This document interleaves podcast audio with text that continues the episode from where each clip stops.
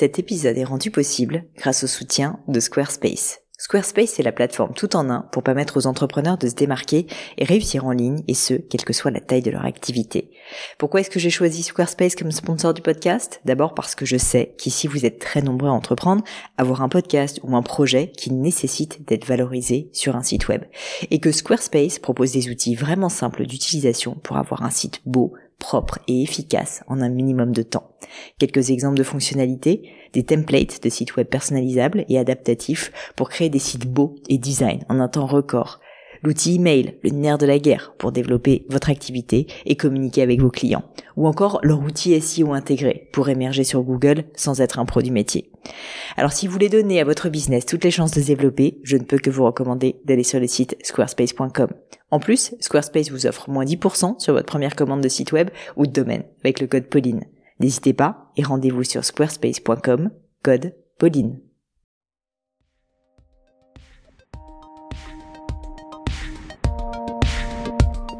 Hello, hello les amis, ici Pauline J'espère que vous allez bien et je vous emmène avec moi cette semaine pour un nouvel épisode de leçons. Alors pour ceux qui ne connaîtraient pas encore le concept, les leçons c'est tout simplement 20-30 minutes où je vais passer en revue toutes les problématiques de mon invité du jour. Et mon invité ça n'est rien d'autre que l'un d'entre vous puisque oui en effet pour les leçons, euh, bah en fait c'est vous qui venez à ma rencontre et qui me posez des questions en général sur votre business, mais ça peut être aussi des questions assez personnelles franchement, parfois des questions euh, de développement personnel, des questions humaines. En l'occurrence aujourd'hui, je suis avec Marion, qui est la fondatrice euh, d'une marque très sympa qui s'appelle Les Extraordinaires, qui est une marque euh, de sac à pain zéro déchet. Et Marion a une question intéressante où elle m'a un peu challengée. Elle me dit, en tant que marque émergente, comment est-ce que je peux maximiser ma réussite lors d'une participation à un salon? Parce que Marion va participer en novembre prochain au salon du Made in France. Alors, je vous arrête tout de suite et je vous dis la vérité. Je n'ai jamais fait de salon de ma vie. Donc, je me suis lancée dans cette leçon. C'était un peu, euh, vous savez, euh, le funambule qui a les yeux bandés, qui sait pas trop où il met ses pieds. Mais en réalité, vous allez voir, je trouve qu'on s'est bien débrouillé avec Marion et on a parlé beaucoup de communication et de comment réussir à émerger dans des endroits où il y a beaucoup de concurrence et de compétition. Donc c'est au final plutôt ça la question à laquelle j'ai répondu et j'espère de tout cœur que ça vous sera utile et que ça a surtout été aussi utile à Marion. Mais je ne vous en dis pas plus et laisse place à cette nouvelle leçon. Salut Marion Bonjour Pauline Bon bah je suis enchantée d'être avec toi. Bah de même, ravie de pouvoir échanger avec toi. Alors, euh, bah, écoute, tu connais quand même le principe, donc n'hésite pas à me dire bah, qui tu es, Marion? On a envie d'en savoir plus sur toi. Et puis ensuite, euh, ensuite, je veux bien que tu me poses ta question. Oui, donc euh, moi c'est Marion Dewar, j'ai 35 ans et je suis fondatrice de la jeune marque Les Extraordinaires. Donc les Extraordinaires, ce sont des sacs à pain, zéro déchet en lin fabriqués en Anjou. Donc moi, bah, comme euh, beaucoup de Français, j'adore le pain. Et la réalité, euh, en fait, euh, enfin le constat, dont, je suis partie de ce constat qui est que quand on achète du pain, on achète aussi souvent du papier. Et on repart la plupart du temps, voilà, avec le sachet papier qui enveloppe la baguette ou les autres types de pain d'ailleurs. Or, ce papier-là, bah, il est jetable. à l'échelle d'une année, ça représente pas mal de déchets. Donc, le sac à pain, bah, non seulement il va permettre d'éviter ces papiers, mais en plus, il a un vrai intérêt une fois rentré chez soi, parce qu'il va permettre d'optimiser optimiser la conservation de, du pain à la mmh. maison. Et ça, c'est grâce au lin qui est une fibre naturelle intéressante pour ça. Donc voilà, donc on a créé euh, différents modèles de sacs à pain euh, pour s'adapter aux besoins de chacun. Voilà, les fans de baguettes ou alors les amateurs de gros pain au levain, il y en a un petit peu pour tout le monde. Et l'idée, c'est que ça soit euh, un bel objet du quotidien qui donne envie du coup de remettre le sac à pain bah, dans ses habitudes au quotidien. Très chouette. Eh ben écoute, génial. Mais alors, qu'est-ce qui, qu'est-ce qui t'amène avec moi aujourd'hui sur le podcast? Alors la question qui m'amène ici, c'est un sujet autour des salons. Euh, nous aujourd'hui, euh, on est principalement vendu euh, sur Internet, mais du coup, on a eu l'occasion de participer l'année dernière, donc pour la première fois, à un salon grand public où on a pu aller à la rencontre des gens. donc en l'occurrence, on a eu un stand sur le salon du Made in France. Euh, du coup, le MIF Expo, pour ceux qui connaissent pas, c'est un salon euh, en deux mots, enfin qui a lieu une fois par an euh, au Parc des Expos, aux portes de Versailles à Paris. Ça dure quatre jours et ça rassemble plus de 800 marques du Made in France. Donc, avoir un stand sur ce sur genre de salon, bah, c'est une super opportunité, mais bah voilà, c'est aussi un investissement non négligeable, surtout pour des jeunes marques comme comme la mienne. Et du coup, la question que je me pose, c'est comment, en tant que marque émergente, euh, maximiser sa réussite lorsqu'on participe à un salon. Hmm. Comment en fait en tirer le plus de bénéfices possible, euh, bah, à la fois en termes de vente, mais aussi de notoriété. Voilà, comment réussir en fait ce genre d'événement. Écoute, c'est une super question. Alors, je vais être tout à fait honnête avec toi. Je n'ai jamais fait de salon en tant que euh, marque. D'accord. Donc, je, je, c'est pas pour autant que je vais pas essayer de réfléchir avec toi et quand même te donner des conseils, mais je veux quand même en préambule être tout à fait franche et te dire, je, je vais quand même te parler de trucs que je connais pas très bien. pas de souci. Mais néanmoins, euh, je trouve que la question est intéressante. Et, moi, la raison pour tout dire pour laquelle j'ai jamais fait de salon avec Gemio, c'est tout simplement qu'en fait, on ne distribue qu'en propre. Et que donc, le salon pourrait avoir un intérêt qui a un intérêt de communication. Parce qu'en fait, tu l'as très bien dit, il y a deux intérêts à être sur un salon. Le premier, bah, c'est un intérêt souvent B2B, euh, c'est-à-dire que c'est un endroit où tu vas pouvoir euh, montrer tes produits à des potentiels acheteurs qui vont pouvoir distribuer tes produits. Donc, je sais pas si c'est quelque chose que tu envisages de faire, mais c'est le cas. Bah, clairement, le salon est, est, le bon endroit pour le faire. Et en ça, si tu veux, c'est hyper puissant. Mm. Et deuxième point, c'est aussi un moyen de communiquer sur, euh, bah, sur sa marque, etc. Et j'ai déjà vu plein de fois, bah, typiquement au salon du Made in France, mon copain Guillaume Gibaud du slip français, euh, qui est mis en avant parce qu'il a été un des héros du, du, Made in France, etc. Donc ça peut être aussi une bonne occasion d'avoir des retombées presse et de communiquer sur tes valeurs, sur tes réseaux sociaux, tes newsletters, etc. Ouais, exactement. Voilà. Alors, si on parle déjà de, de la partie B2B, qui est la partie commerciale, est-ce que tu peux répondre à, à ma question qui est, est-ce que toi, concrètement, tu as cet objectif? Et c'est-à-dire, si tu vas au salon du Made in France, c'est aussi parce que tu aimerais pouvoir distribuer tes produits dans d'autres magasins euh, nous, on y va quand même principalement pour le B2C euh, parce que mon objectif principal, c'est de vendre en direct aux consommateurs. Après, j'ai aussi une stratégie de développement B2B, mais vis-à-vis des boulangeries, voilà, qui est propre à mon business du coup et qui du coup, j'ai pas mon public dans ce genre de salon. D'accord. Et par contre, c'est vrai qu'au MIF Expo, euh, j'ai eu l'occasion de rencontrer bah, des boutiques, par exemple des concept stores du Made in France. Il y a, il y a un peu d'acheteurs B2B, même si c'est pas la majorité du public. D'accord. Donc c'est moi le sujet. Donc du coup, l'autre sujet, à la rigueur, tant mieux parce que c'est le sujet que je connais mieux, la partie communication, parce que même sans en avoir fait, j'ai déjà fait pas mal de communication dans ma vie, pour le coup. Euh, et donc, euh, bah donc, ce qui est intéressant avec un salon comme ça, c'est comme on disait, il y a, y a, plusieurs euh, moyens d'en tirer parti.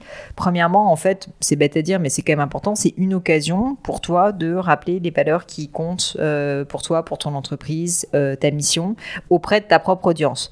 Donc, en fait, rien que pour ça, faire des photos sur place, créer des contenus sur ta newsletter, tes réseaux sociaux, ton site internet pour dire aux personnes qui te suivent déjà. J'ai vu que tu as déjà euh, plus de 3000 followers quand même sur Instagram qui, euh, qui te suivent et donc leur dire bah, venez nous retrouver au salon du Made in France. On est au salon du Made in France c'est bien, c'est bien visible sur ton site que vous êtes made in France, mais néanmoins, tu vas le rappeler et euh, à l'occasion du salon, en fait, euh, en, rajouter une couche si tu veux au niveau du storytelling. Je pense que déjà, c'est un peu la base, mais c'est quelque chose quand même qui est nécessaire et donc ça nécessite aussi de s'organiser si tu veux en termes de création de contenu et donc d'essayer d'avoir des photos de votre stand, peut-être essayer de faire des stories quand vous êtes sur place, etc.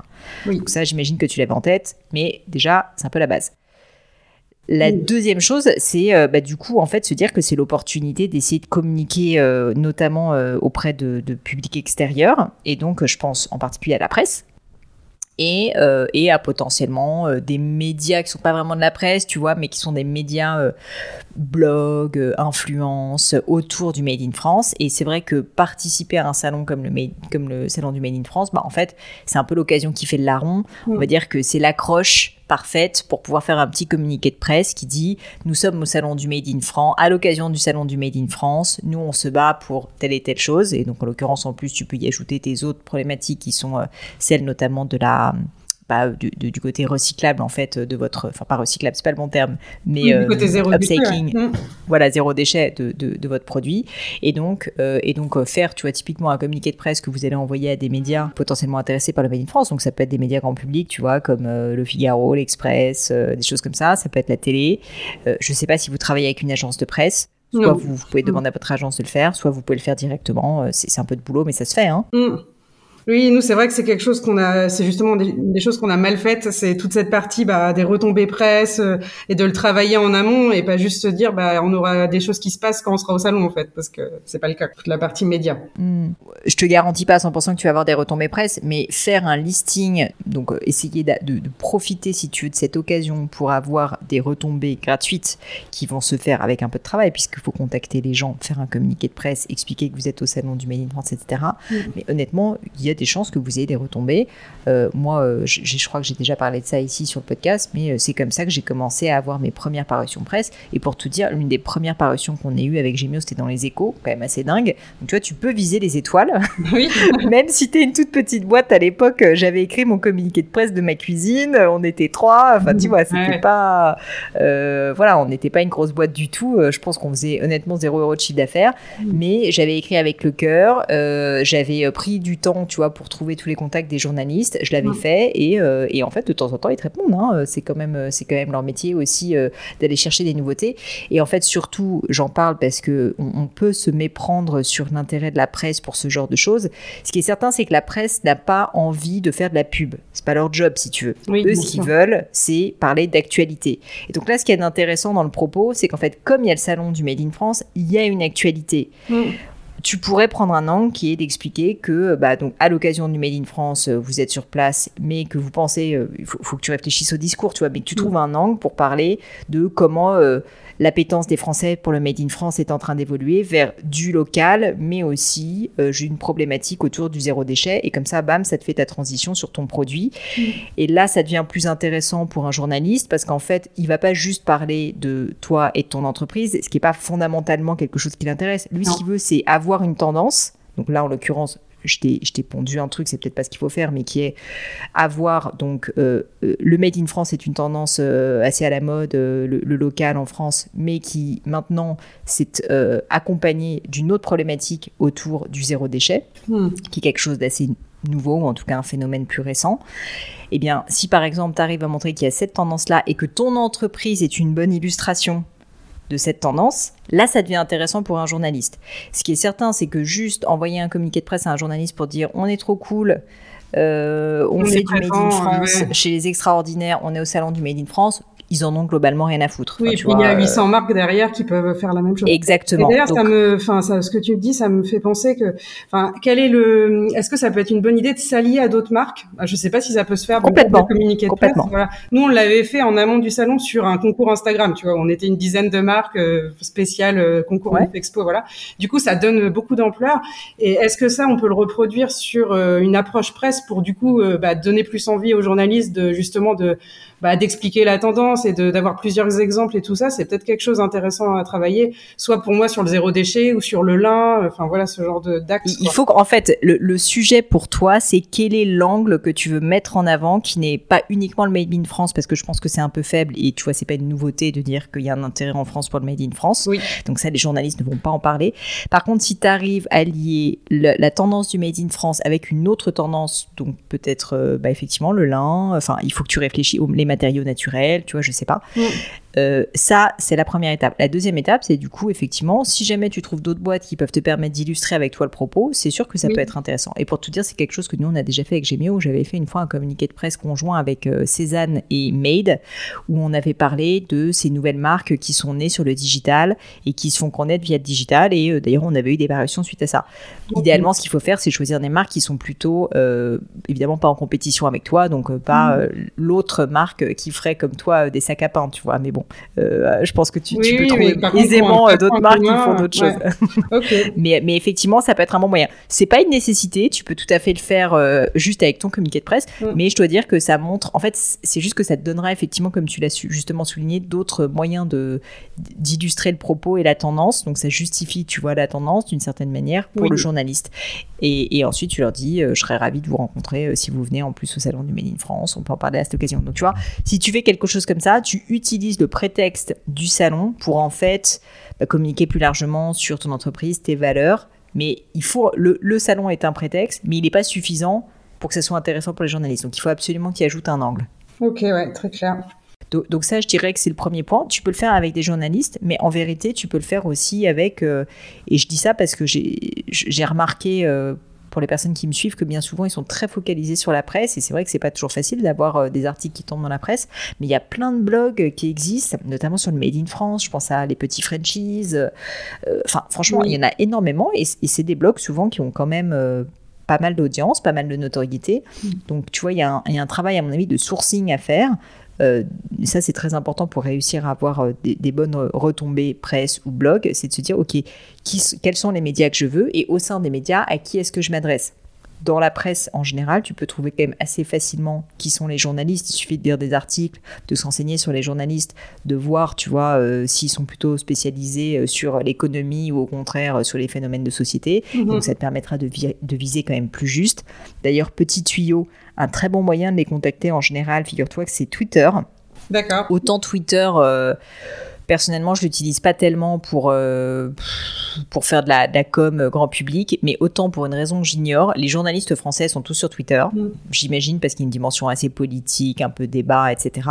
Et donc, ils sont souvent très actifs sur Twitter. Et donc, euh, si tu peux tout à fait les contacter sur Twitter en message, euh, en message, leur dis bah, j'ai un, un, message à vous envoyer. Est-ce que je peux, vous pouvez me donner accès à votre, vous pouvez me suivre pour que je vous envoie ensuite un DM et bien souvent ensuite tu leur envoies un DM, tu récupères leur mail et comme ça tu peux les contacter. Donc ça c'est un petit hack que je te donne mais qui fonctionne plutôt pas mal pour avoir des mails directs des journalistes. Et puis sinon parfois euh, en fait les mails sont juste accessibles directement parce que euh, je dis n'importe quoi, le Figaro, je, te dis ça mais c'est peut-être pas exactement ça pour le Figaro, hein, c'est toujours nom point prénom at mhm. lefigaro.fr, tu vois. Et donc euh, et donc ça pour la presse ça fonctionne bien, mais aussi pour les blogs, j'insiste dessus, le sourcing est clé et, et, et pour les blogs là aussi plus simple, c'est qu'en général, il y a toujours un, mail euh, contact at euh, lespetitsfrenchies.fr, tu vois. Donc c'est plus facile. Mais par contre, tu as vraiment intérêt à en mettre parce que ça peut te faire des super retombées et parfois avec euh, une vraie rentabilité derrière. Ok, hmm, complètement. Donc déjà, tu vois, ça c'est l'autre point au niveau communication. On a commencé par la communication interne et je pense qu'elle est nécessaire. Mais je te dis, pour moi, le deuxième pan, c'est ok, comment est-ce que je fais pour au mieux du mieux euh, rentabiliser euh, la, la, communication euh, externe et ah, notamment donc avec des personnes qui s'intéressent de près ou de loin aux problématiques du Made in France. Et puis le troisième point que je peux peut-être te proposer, c'est comme tu me l'as dit, il y a 800 personnes quand même sur ce salon. Mmh, Rien ne t'empêche de faire des partenariats avec ces gens-là. Vous êtes quand même tous dans le même bateau, vous adorez tous le Made in France. Mmh. En plus, tu vas être sur place, tu vas les rencontrer. C'est génial, ça te permet de construire ton réseau sur le monde du Made in France, de choper plein de cartes de visite et mmh. surtout de choper des contacts de gens qui potentiellement pourront faire des échanges de visibilité avec toi. Donc par exemple des jeux concours sur ton compte Instagram. Rien ne t'empêche, tu vois, d'offrir un sac et eux offrent je ne sais quoi. Et du coup, vous faites un jeu concours ensemble. Euh, ça peut être euh, non pas sur Instagram, mais ça peut être sur votre newsletter. Euh, tu peux faire une newsletter, euh, si tu as une newsletter où tu parles d'acteurs du Made in France que tu apprécies et tu les mets en avant avec sincérité, mais tu les mets en avant en échange de quoi? Bah, Ils font la même chose pour toi. Mm. Et donc, bref, ça peut aussi t'apporter beaucoup de choses parce que dis-toi que finalement, toutes les personnes qui vont être sur place, ils ont donc des marques qui sont autour du Made in France. Leurs clients, forcément, sont un peu le même type de clientèle que tu as. Oui.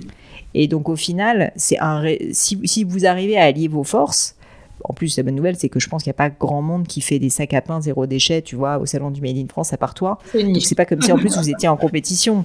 Euh, donc en plus c'est génial parce que vous allez pouvoir plus mutualiser vos clients qu'autre chose et donc probablement gagner pas mal de temps. Ok. Ouais.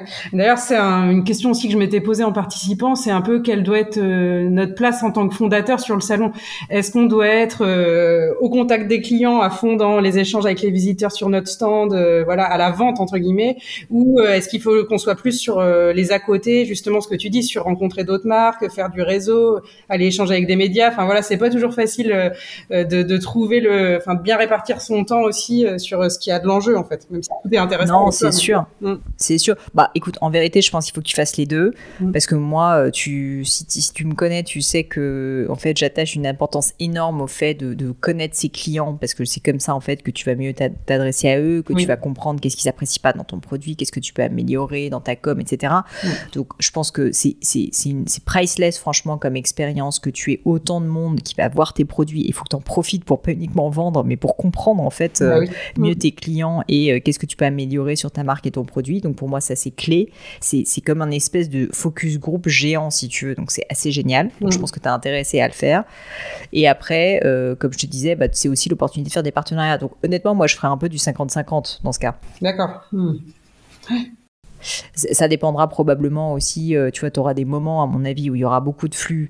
Euh, le samedi, je peux imaginer, il y a pas mal de monde. Euh, après, tu vois, je sais pas combien de temps dure le salon. Oui, oui, le jeudi, il y a moins de monde. Oui, c'est vrai qu'on peut aussi. Voilà, le jeudi, il y a des temps morts. Bah, dans ce mm. cas, ça sert à rien que tu sois planté derrière ton, ton mm. stand, tu vois. S'il y a personne, là, à ce moment-là, tu vas aller rencontrer un peu plus tes tes collègues euh, créateurs d'entreprise. Ok. Et justement, je rebondis sur le sujet du stand en tant que tel. Alors même si t'as pas eu l'occasion d'en faire avec Gemio, mais voilà, euh, voilà tu as des boutiques aussi, donc je pense que ça peut-être ça, mm. ça se rejoint.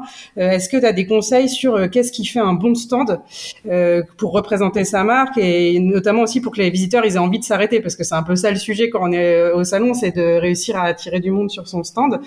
Et c'est pas facile, je trouve, de faire son autocritique, enfin de, de se dire bah, est-ce que mon stand il était bon ou pas? Enfin, on voit que voilà, il y a de la visite tout ça, donc ça c'est bien, mais c'est pas toujours facile de, de s'auto-juger sur la partie stand, quoi. Écoute, euh, alors j'ai jamais fait de stand, mais j'ai déjà eu des pop-up et notamment j'ai eu un pop-up euh, dans le mail principal du printemps et aussi euh, à Beaugrenelle à un moment donné. Donc j'ai quand même déjà vu ce que c'est que d'avoir un, lieu, si tu veux, physique, tu as envie que les gens s'arrêtent, éphémère, exactement.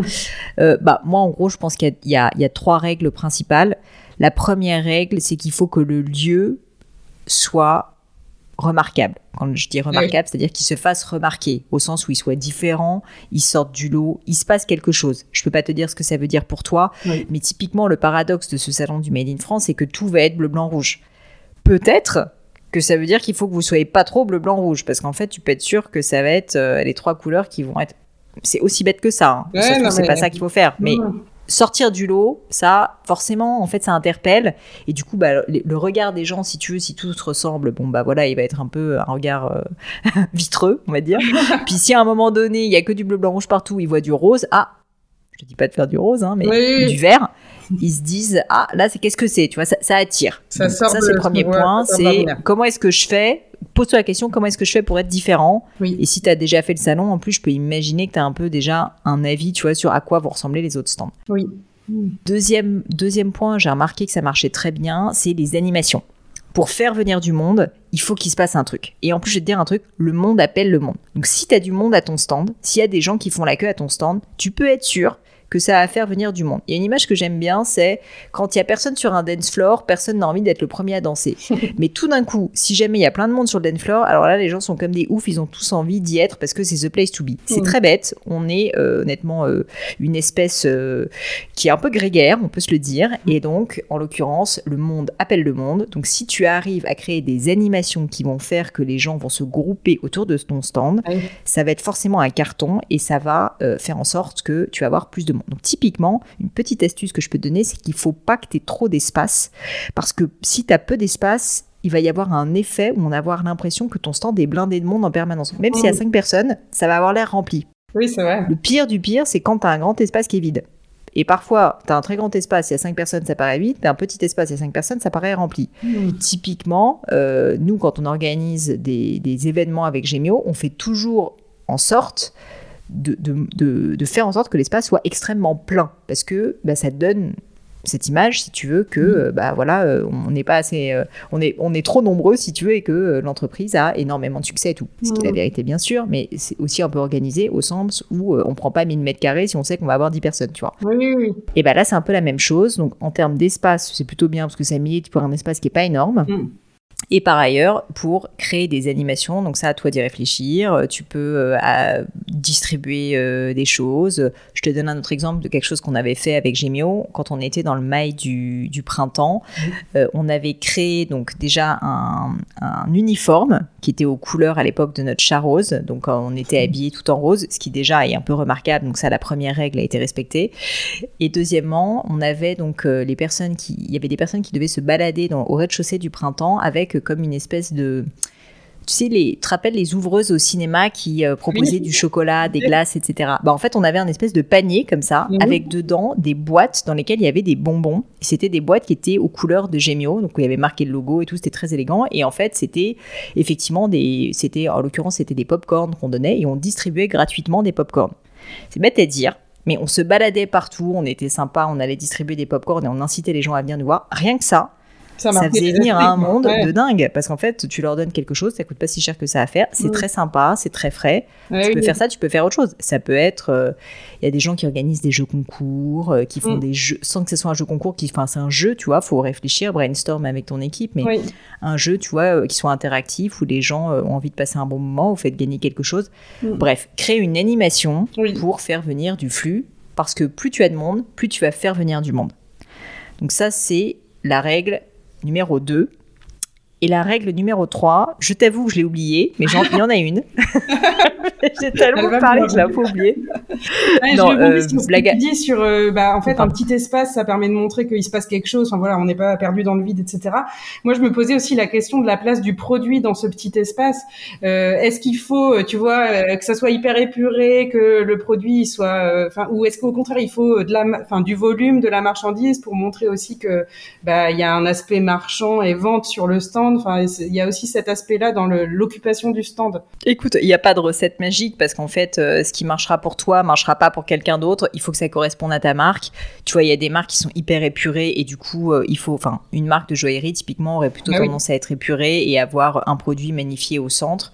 Dans ton cas, est-ce qu'il faut ça? Je ne sais pas. Est-ce qu'au contraire, il faut que ça ait l'air d'être un peu un foisonnement créatif, un peu euh, foutoir, mais foutoir euh, organisé et, et sympathique Ça Mm. peut être le cas aussi, tu vois. Mm. Donc ça, je peux pas répondre à ta question. Mm. Euh, c'est sûr que valoriser le produit est important, euh, mais après la manière de le valoriser, euh, je peux Ouais, pas te le dire, ça va dépendre de ton ADN. Et puis ça dépend aussi de, j'en reviens au point numéro un, comment être remarquable.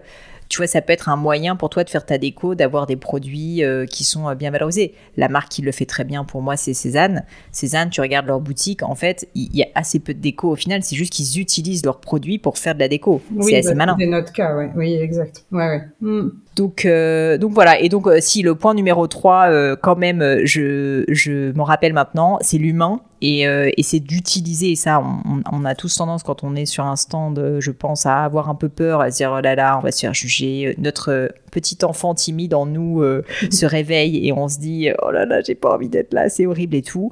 Et ben, je peux te garantir quand même qu'un des facteurs clés de succès de ce genre de lieu, c'est d'avoir juste des gens qui sont hyper souriants, hyper avenants, qui vont à la rencontre des autres sans être, euh, tu vois, pushy. Mais Oui. je t'ai donné cet exemple qu'on faisait avec Gémeo quand on avait, euh, on avait le stand au printemps, euh, qui était que littéralement moi-même et mon équipe, on allait euh, au devant des gens avec nos, nos petits, nos petits cornets de popcorn mignons et on était sympa. On leur disait, bah, est-ce que vous voulez, est-ce que vous voulez venir découvrir notre boutique il y a, vous a, juste pour découvrir, vous n'avez rien besoin d'acheter, mais on serait ravis de vous présenter la marque si vous la connaissez pas.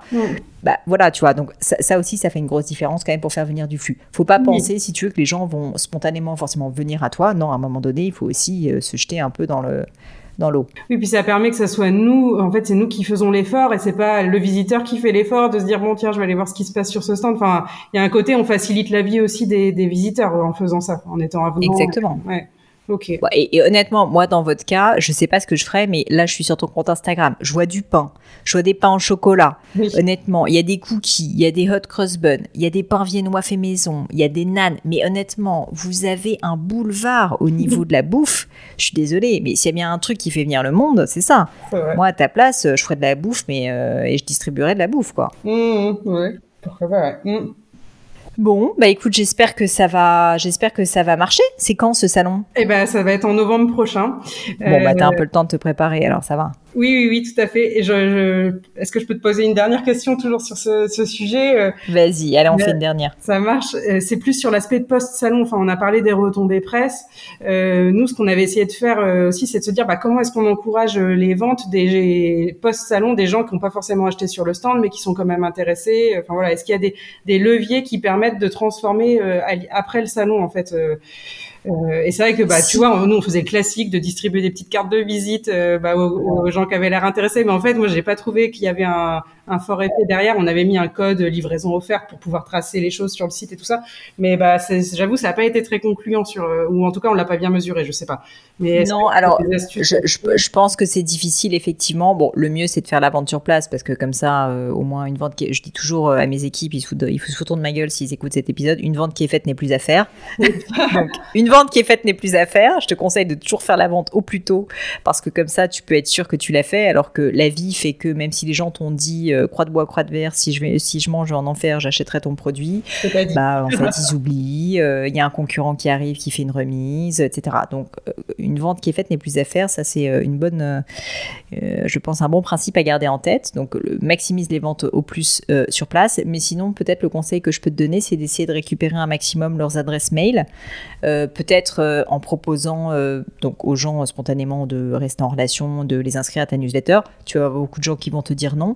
Donc dans ce cas, tu peux proposer un bénéfice en disant bah, si vous inscrivez à votre newsletter, il se trouve qu'on va faire un jeu concours, donc vous allez pouvoir participer pour gagner je sais pas, des sacs, et bien dans ce cas, vous pouvez, vous, pouvez avoir une chance de gagner. Donc pensez à vous inscrire. Et comme ça, tu récupères les mails. Ça fait que tu augmentes ta base de newsletter et que tu pourras les travailler dans le temps, de telle sorte que le jour où ils auront enfin envie d'avoir euh, bah, leur sac à pain zéro déchet, là ils pourront, euh, ils pourront, tu vois, passer commande. Parce que c'est vrai que s'il y a seulement un touch point que tu les vois à un seul moment, bon bah c'est pas sûr qu'à ce moment-là ils passent commande. Hmm. Ah, il y en a qui le font, mais en effet il y en a qui le font pas, et du coup l'idée c'est de pouvoir rester en contact avec eux après quoi. Exactement. Ok. Voilà. Bon, bah, je pense qu'avec ça, t'es paré pour faire un carton à ce. Plein d'axes de travail. C'est euh, c'est pas facile, même quand on a fait une participation, on va avoir tendance à reproduire ce qu'on a fait, en fait. Et du coup, bah, là, ça me donne des, merci beaucoup, ça donne des axes de réflexion autres pour faire différemment, quoi.